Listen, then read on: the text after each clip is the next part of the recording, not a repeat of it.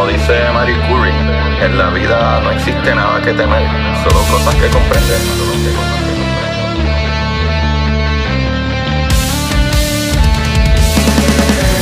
Recuerden, Cori, buscar la manera de aprender que más le divierta.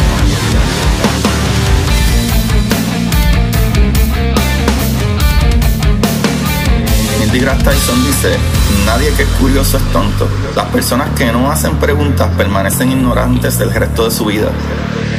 Y para ustedes, esto es curiosidad científica.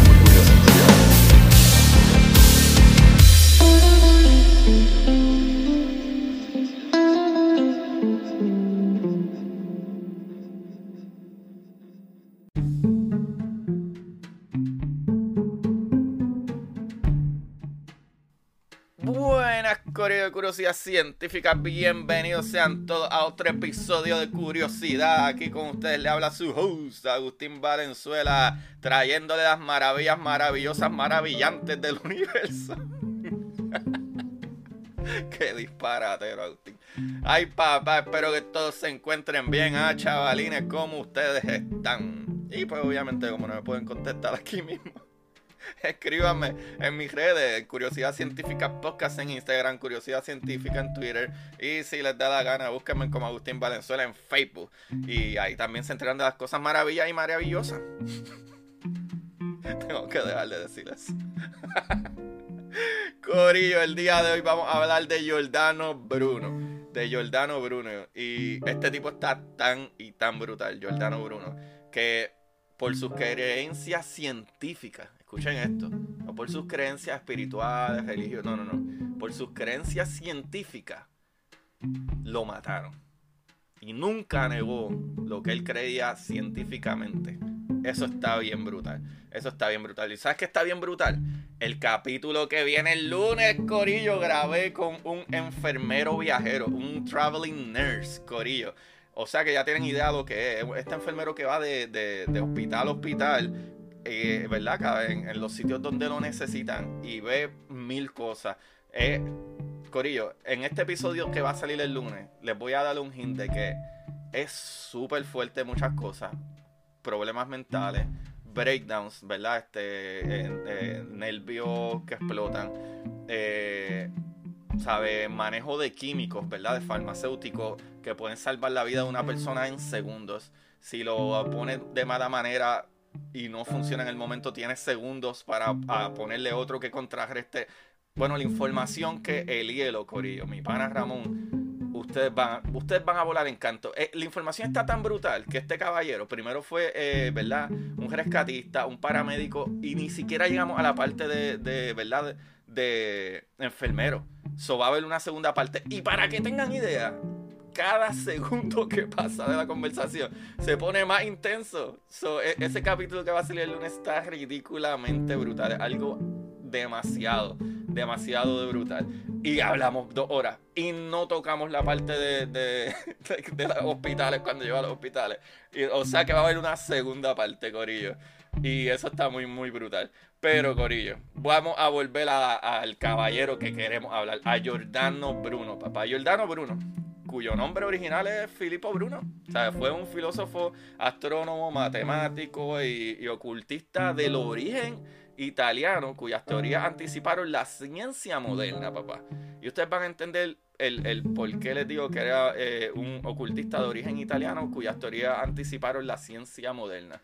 Y es porque en aquellos tiempos se creía que nuestro sistema, que era solamente nuestras estrellitas que eran alrededor de nosotros, o sea, nuestro sistema era un sistema geocéntrico, de geo, de tierra, y cositas así. Y este caballero se fue mucho más allá.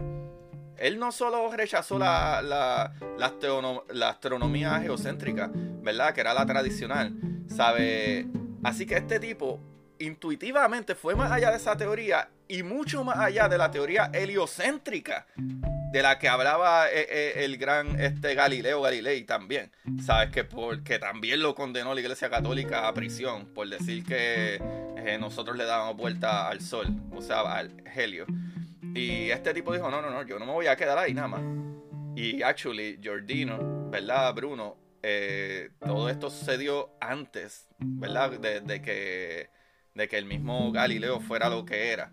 ¿Sabes? Giorgino llegó a morir en el 1600. Bueno, lo mataron en el 1600. Pero lo brutal con esto es que él, no era solamente que hablaba de que, que, creía de la teoría heliocéntrica, o sea, que le dábamos vuelta al sol, no, no, no. Es que él creía que había un carácter eh, mucho más allá que no mantenía el carácter finito. O sea, él hablaba de un universo con una esfera de estrella, ¿sabes? Ridículamente más expansivo.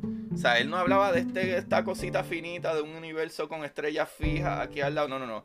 Él hablaba literalmente de un universo expandido con miles y millones de galaxias, lo cual vinimos a descubrir los otros días y este hombre en los 1580 hablaba de ello. Papá, y eso está súper ridículamente violento. Socorillo, este muchachito, ¿verdad? Este muchachón se hacía llamar el Nolano por haber crecido en Nola, ¿verdad? Una localidad próxima de Nápoles, pero ninguna ciudad ni ningún país, ¿verdad? Lograron contener a quien fue uno de los espíritus más inquietos e indomitos, ¿verdad? O indomables en la Europa del siglo XVI. Uy, papá. A los 15 años, Giordano Bruno partió ¿verdad? hacia Nápoles, donde intentó ¿verdad? Eh, encauzar su exaltada religiosidad, ingresando en un convento de la Orden de los Dominicos. Pero muy pronto empezó a causar revuelo por su carácter indócil, ¿verdad? Que no era eh, fácil de controlar este muchachito y sus actos de desafío a la autoridad, papá, por ejemplo quitó de su celda los cuadros de vírgenes y santos y dejó tan solo un crucifijo en la pared. Eso está lo loco. Y en otra ocasión le dijo a un eh, novicio que no leyera un poema devoto sobre la Virgen. Loco, en aquellos tiempos, en verdad que, el hombre desafiaba las cosas del momento, que era un peligro tú hablar de la iglesia, especialmente la iglesia católica, o la iglesia católica en general. Yo creo que en aquel tiempo la iglesia católica no permitía ninguna otra iglesia. Pero tales gestos podían considerarse sospechosos de, eh, ¿verdad? del protestantismo. En unos años, en que la iglesia perseguía ¿verdad? Eh, duramente en Italia a todos los seguidores de Lutero y Calvino, Bruno fue denunciado por ello a la Inquisición, papá.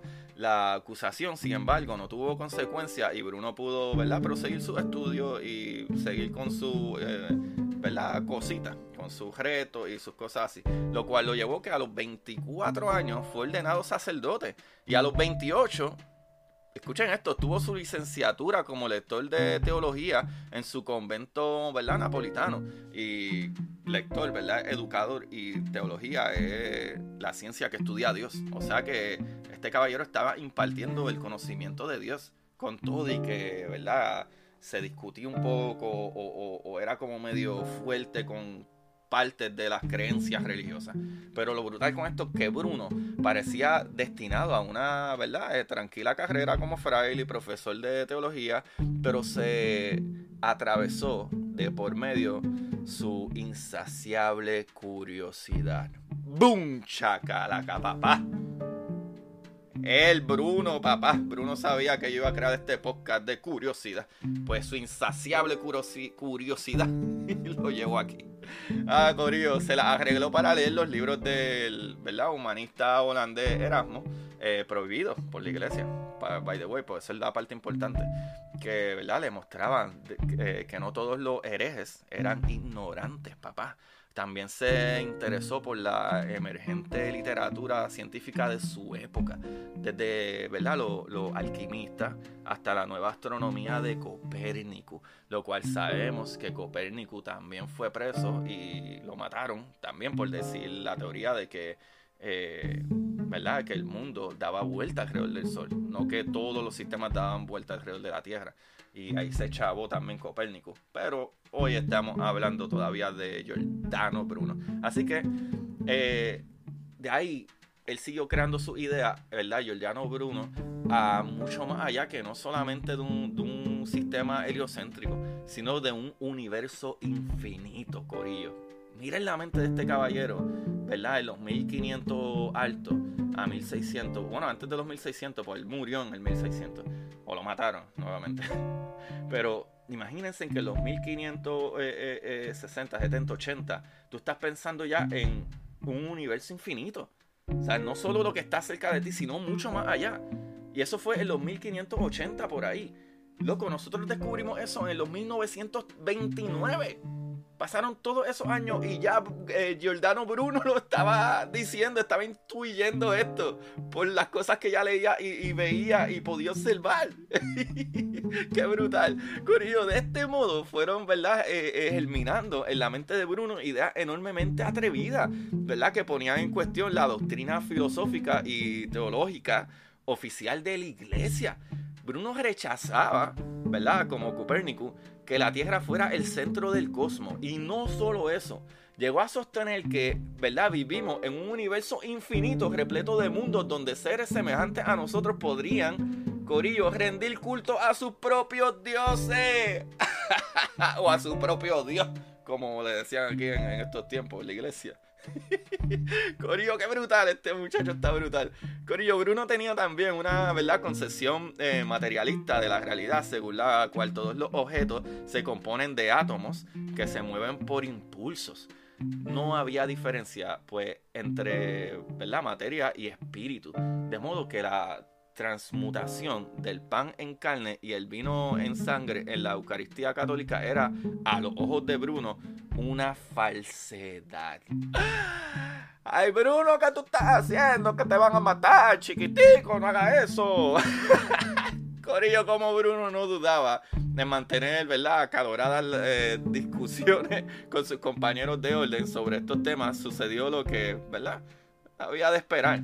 Y es que en 1575 fue acusado de herejía ante el inquisidor local, Corillo, sin ninguna posibilidad de enfrentarse a una institución tan poderosa, decidió huir de Nápoles. Pero ¿qué sucede? A partir de ese momento Bruno se convirtió en un fugitivo que iba de una ciudad a otra con la Inquisición, ¿verdad? Pisándole los talones, persiguiéndolo. So, en los siguientes cuatro años pasó, eh, ¿verdad? Por Roma, Génova, Turín, Venecia, Padua y Milán, por toda esa área. Y la vida, ¿verdad? Eh, errante, no era fácil. ¿verdad? De, fugitivo y sin dinero y, y, persecución. Y la gente tenía miedo en aquel tiempo de tú enfrentarte a la iglesia católica, especialmente a Roma. ¿Verdad? La madre de la iglesia católica y los asesinos más grandes, eh, los dos, iglesia y Roma. So, Corillo, eh, esa vida errante no era fácil y, ¿verdad? Los viajes eran súper duros, las habitaciones para, ¿verdad? Alguien sin recursos estaban sucias e infestadas de ratas, los asesinatos, ¿verdad? de viajeros eran frecuentes y las enfermedades y epidemias, ¿verdad? Constituían una amenaza que se sumaba a todas las de sus ¿verdad? De sus perseguidores, la gente que los quería matar. Pero eh, durante sus viajes, Bruno conoció a pensadores, filósofos, poetas que, ¿verdad? Se sintieron atraídos por su idea y se convirtieron en verdaderos amigos. Al tiempo de que, ¿verdad? Le ayudaron en la publicación de su obra, tras pasar un tiempo en Ginebra, eh, Lyon y Toulouse, en 1581 llegó a, a, ¿verdad? a París. ¿verdad? Su fama le predecía y, ¿verdad? y, enseguida fue aceptado en grupos influyentes. El propio rey Enrique III se sintió atraído por sus. Eh, disertaciones y aunque no podía apoyar de manera abierta la idea, ¿verdad? porque eran eh, ¿verdad? heréticas, de acuerdo a la Iglesia Católica, eh, le extendió ¿verdad? una carta de recomendación para que se trasladara a Inglaterra. So, en Londres, Bruno se alojó en la casa del embajador francés y fue presentado a la reina Isabel. Uy, papá. Tras casi tres años en la Inglaterra, eh, reanudó su viaje, ¿verdad? Itinerante, ¿verdad? En, su itinerario, viajando a París, eh, Wittenberg, Praga, Helmstedt, eh, Frankfurt y Zurich. So, hallándose en, en Frankfurt, eh, Bruno recibió una carta de un noble veneciano, Giovanni Mocenigo, quien mostraba un gran interés por su obra y les invitaba a trasladarse a Venecia para enseñarle sus conocimientos a cambio de grandes recompensas. ¿Verdad? Como que medio lo, lo cogió ahí, como que ah, para acá que yo te voy a pagar. So, Corillo, sus amigos advirtieron a Bruno de los riesgos de volver a Italia. Pero el filósofo ¿verdad? aceptó la oferta y se trasladó a Venecia a finales del 1591. Allí asistía a las sesiones de la Academia degli Uranini, lugar donde se reunían ocultistas famosos. ¿verdad? académicos e intelectuales liberales y daba clases en la Universidad de Padua, papá.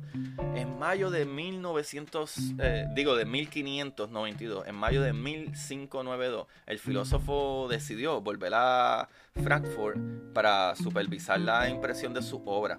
Ya había escrito libros, obras, dibujos, eh, ¿verdad? Manos. Eh, y estaba imprimiéndolos, ¿verdad? sus libros, pues antes eran papeles, podían ser papeles de varias tomos y etcétera no necesariamente los libros que conocemos ahora, pero eh, como quiera, pues volvió para allá a chequear las impresiones de su obra, las cuales explicaban toda esta idea y teoría y filosofía que él tenía sobre la vida, ¿verdad? Los, átomos y todas estas cosas. So, eh, eh, ¿verdad? Mocenigo insistió en que se quedara y tras una larga discusión Bruno accedió a posponer su viaje hasta el día siguiente. ¿Qué sucede? Al él querer virar para Frankfurt para chequear la, impresión de su obra y al Mocenigo, ¿verdad?, insistirle tanto y él decidir quedarse, el 23 de mayo al amanecer, eh, Moseguino entró en la habitación de Bruno con algunos eh, gondoleros que sacaron, ¿verdad?, al filósofo, ¿verdad?, el filósofo de la cama y lo encerraron en un sótano oscuro. O sea que este sucio rata de Mocenigo lo tiró al medio, lo choteó y lo puso en captura, brother. Clase de infeliz. So, al día siguiente llegó un capitán con un grupo de soldados y una orden de la Inquisición veneciana para arrestar a Bruno y confiscar todos sus bienes y todos sus libros, todas las cosas que él había escrito. Corillo, esta parte está súper fuerte, súper fuerte. Realmente súper fuerte para los que tienen niños escuchando el capítulo, eh, pienso que no sería tan fuerte porque es medio PG-13, pero sí hay cosas que son un poquito crueles si hay niños eh, menores, creo yo. So, tres días más tarde, ¿verdad? Dio comienzo el juicio. O sea, el primero en hablar fue el acusador, ¿verdad? Eh, que trabajaba desde hace algunos años para la Inquisición, o sea que ya sabemos que le había tirado un trambo, una trampa, un engaño a Giordano Bruno. So, tras declarar que efectivamente había tendido una trampa a Bruno, proporcionó una larga lista de ideas heréticas que había oído del acusado. Muchas, ¿verdad?, distorsionadas y algunas en su propia invención. O sea, que decían buste a todo lo que da este tipo también para acabar de echar. So, entre otras cosas, dijo que el acusado se burlaba de los sacerdotes y que sostenía que los frailes eran unos asnos y que Cristo utilizaba la magia. Y para los que no saben que son asnos, en Puerto Rico son como burritos, ¿verdad? Un tipo de, de animal así parecido a un burrito un burro. So, cuando fue entregado, eh, Bruno explicó que sus obras eran filosóficas y que en ellas solo sostenía que el pensamiento debería ser libre de investigar con tal de que no dispute la autoridad divina. Qué tipo más brillante, Corillo. Les voy a leer eso de nuevo.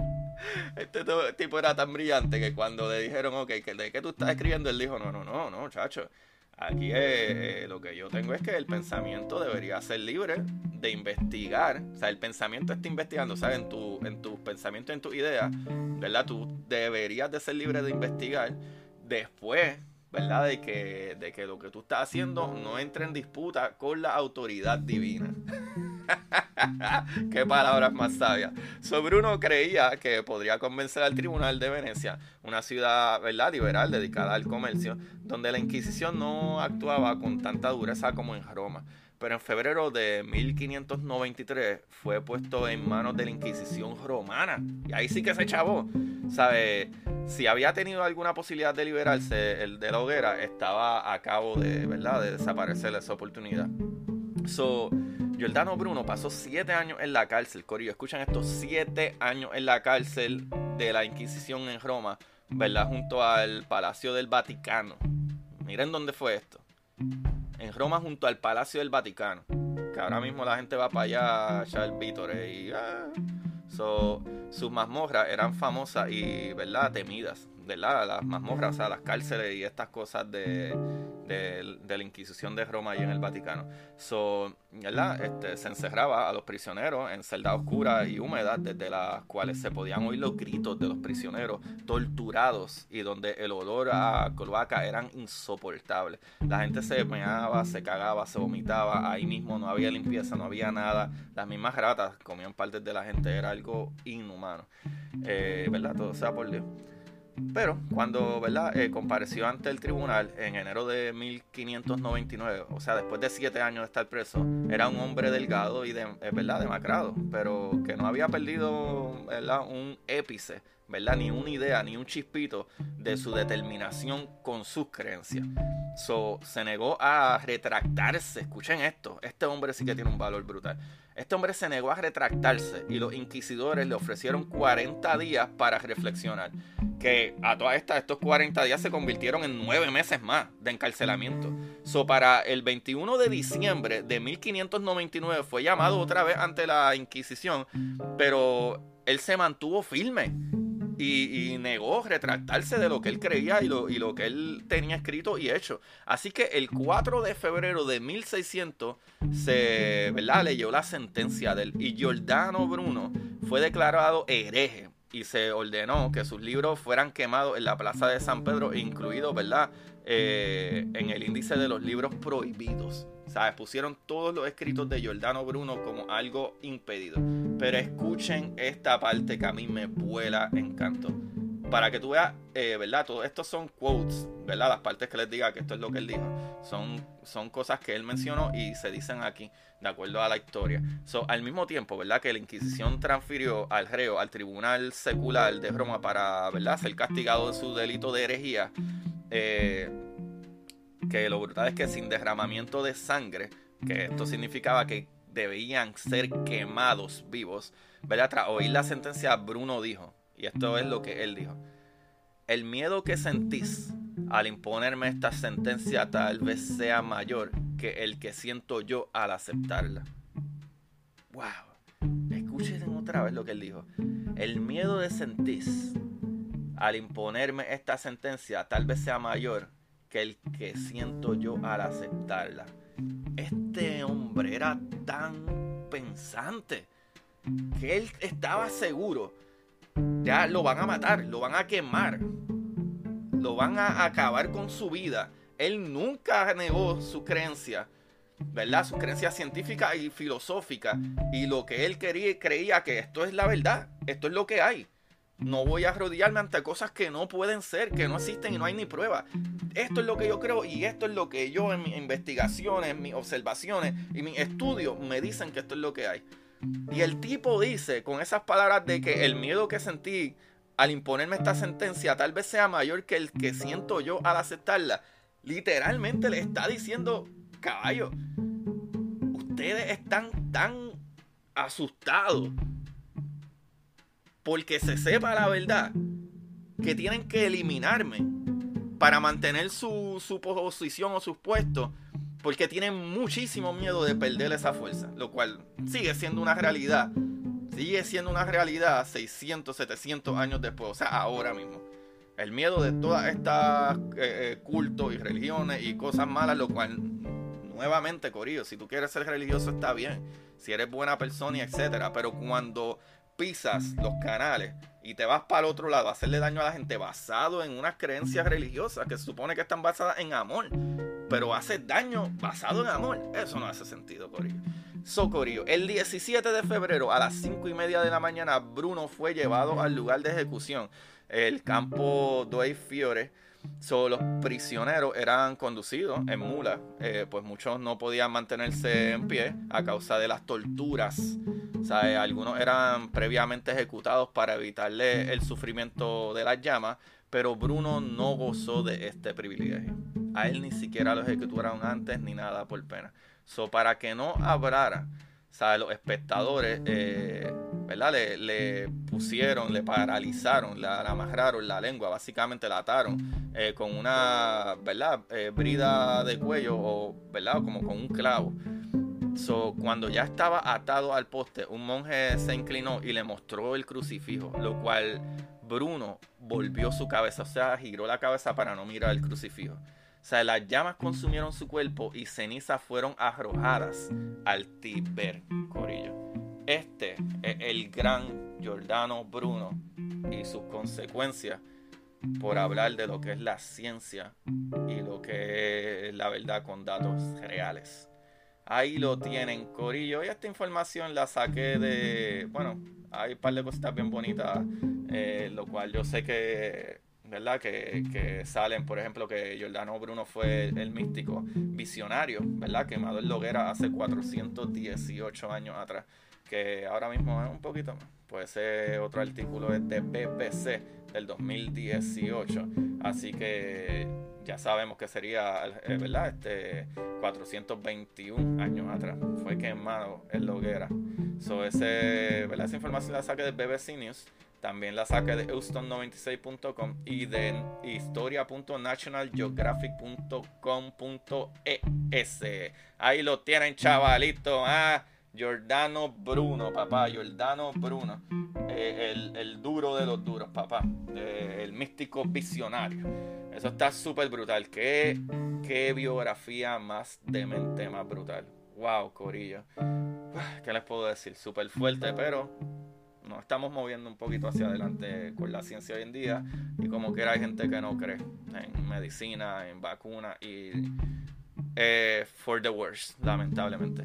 Pero Corillo, ahí lo tienen, papá. Eh, ya saben de dónde saca la información. Recuerden buscarme en mis redes. En Curiosidad Científica Podcast en Instagram, en Curiosidad Científica en Twitter. Y vayan al canal de YouTube. Estoy subiendo las conversaciones que tengo grabadas. No estoy editándolas como tal ni nada. Solo subo las conversaciones porque me las siguen pidiendo pero no voy a hacer YouTube como tal, sino que cuando tenga conversaciones con gente que también pues las grabo en la computadora, pues subo los videitos para que los tengan ahí, está súper nice. Ya tengo ahí a Gaby de W5, tengo la, eh, Oscar Navarro, tengo a Rubén, tengo a Titito, tengo a, Patricia de eh, una astrofísica, tengo a, a Daniel Whiteson, tengo, tengo gente brutal, tengo gente brutal ahí conversaciones brutales y pues cada vez que pueda seguir sacando tiempo y subiendo otras conversaciones que ya he tenido anteriormente, eh, ¿verdad? Para que se las disfruten en YouTube. Pero como tal, como tal, yo soy bien fiel a sonido, soy bien fiel a, ¿verdad? al sistema de radio, o sea, podcast. Así que Corillo, les agradezco un montón si me pueden apoyar, me pueden apoyar, eh, ¿verdad? Compartiendo este link y compartiéndose a sus amigos en sus páginas. Eh, a mí si quieren y denle un rating y un like o whatever lo que se le pueda dar. Eh, y denle en follow en las aplicaciones. Y la pueden escuchar en cualquier aplicación de podcast, ¿sabes? Yo estoy en todos lados, papá. Yo estoy como la peste. Y otra manera de ayudarle yendo ¿verdad? a los links que están en mi página de Instagram de Linktree. Ahí salen todos los links desde el capítulo de la semana o el más vigente y los links de los libros de la exploradora Titán, una aventura de ciencia ficción súper brutal, súper interesante, súper cómica, romántica, acción, aventura, alienígena, eso está súper brutal. Y los que quieren aprender un poquito más de lo que se habla aquí semana tras semana, ¿verdad? De curiosidad científica, papi yo vayan ahí a Curiosidad Científica, ¿verdad? En, eh, ¿Cómo es? Eh, eh, el universo, en arroz con habichuela. Dios mío, me fui ahí de momento, Corillo. Chavalito, ¿qué me está pasando? no, Corillo, mi libro Curiosidad Científica, El universo en arroz con habichuela. Un libro súper sencillo. los reviews están brutales. todo el mundo me dice, mano, me tienes volando en canto. Súper brutal. El libro de la exploradora, lo mismo tengo la gente volando en canto. Gracias por los que comentan. Pero vayan y, escriban esos comentarios que me, envían a mí directamente. Háganlo en Amazon, en los comentarios de Amazon. Y denle estrellitas ahí a mis libros. Y se los agradeceré un montón. Y con eso dicho, pueden comprar mis libros, Corillo, La Exploradora, Titán y Curiosidad Científica del Universo en Arroz con Habichuela y nos ayudan, ¿verdad? Obteniendo algo a, cambio, aparte de que todo lo que yo hago es gratis, o sea que están obteniendo algo a cambio. Y ahí mismo hay un link que un signo de, de dólar que pueden dar una aportación de una sola vez, desde un peso, dos pesos, cinco pesos que me quieran dar una sola vez, sino los que puedan aportar un poquito más en el link aquí abajo en la descripción de Anchor Listener Support, porque todo esto no es gratis, toma tiempo, trabajo y, y toma un montón de dinero en, ¿verdad? en, herramientas y en edición. Pero Corillo, fuera de ahí, muchísimas gracias, muchísimas gracias. Gracias a los que le dieron play por primera vez y los que le siguen dando play. Como siempre, busquen la manera de educarse, papi yo. Busquen la manera de educarse y aprender que más le divierta, chavales. Se cuidan. Bye bye. Y para ustedes, esto es curiosidad científica.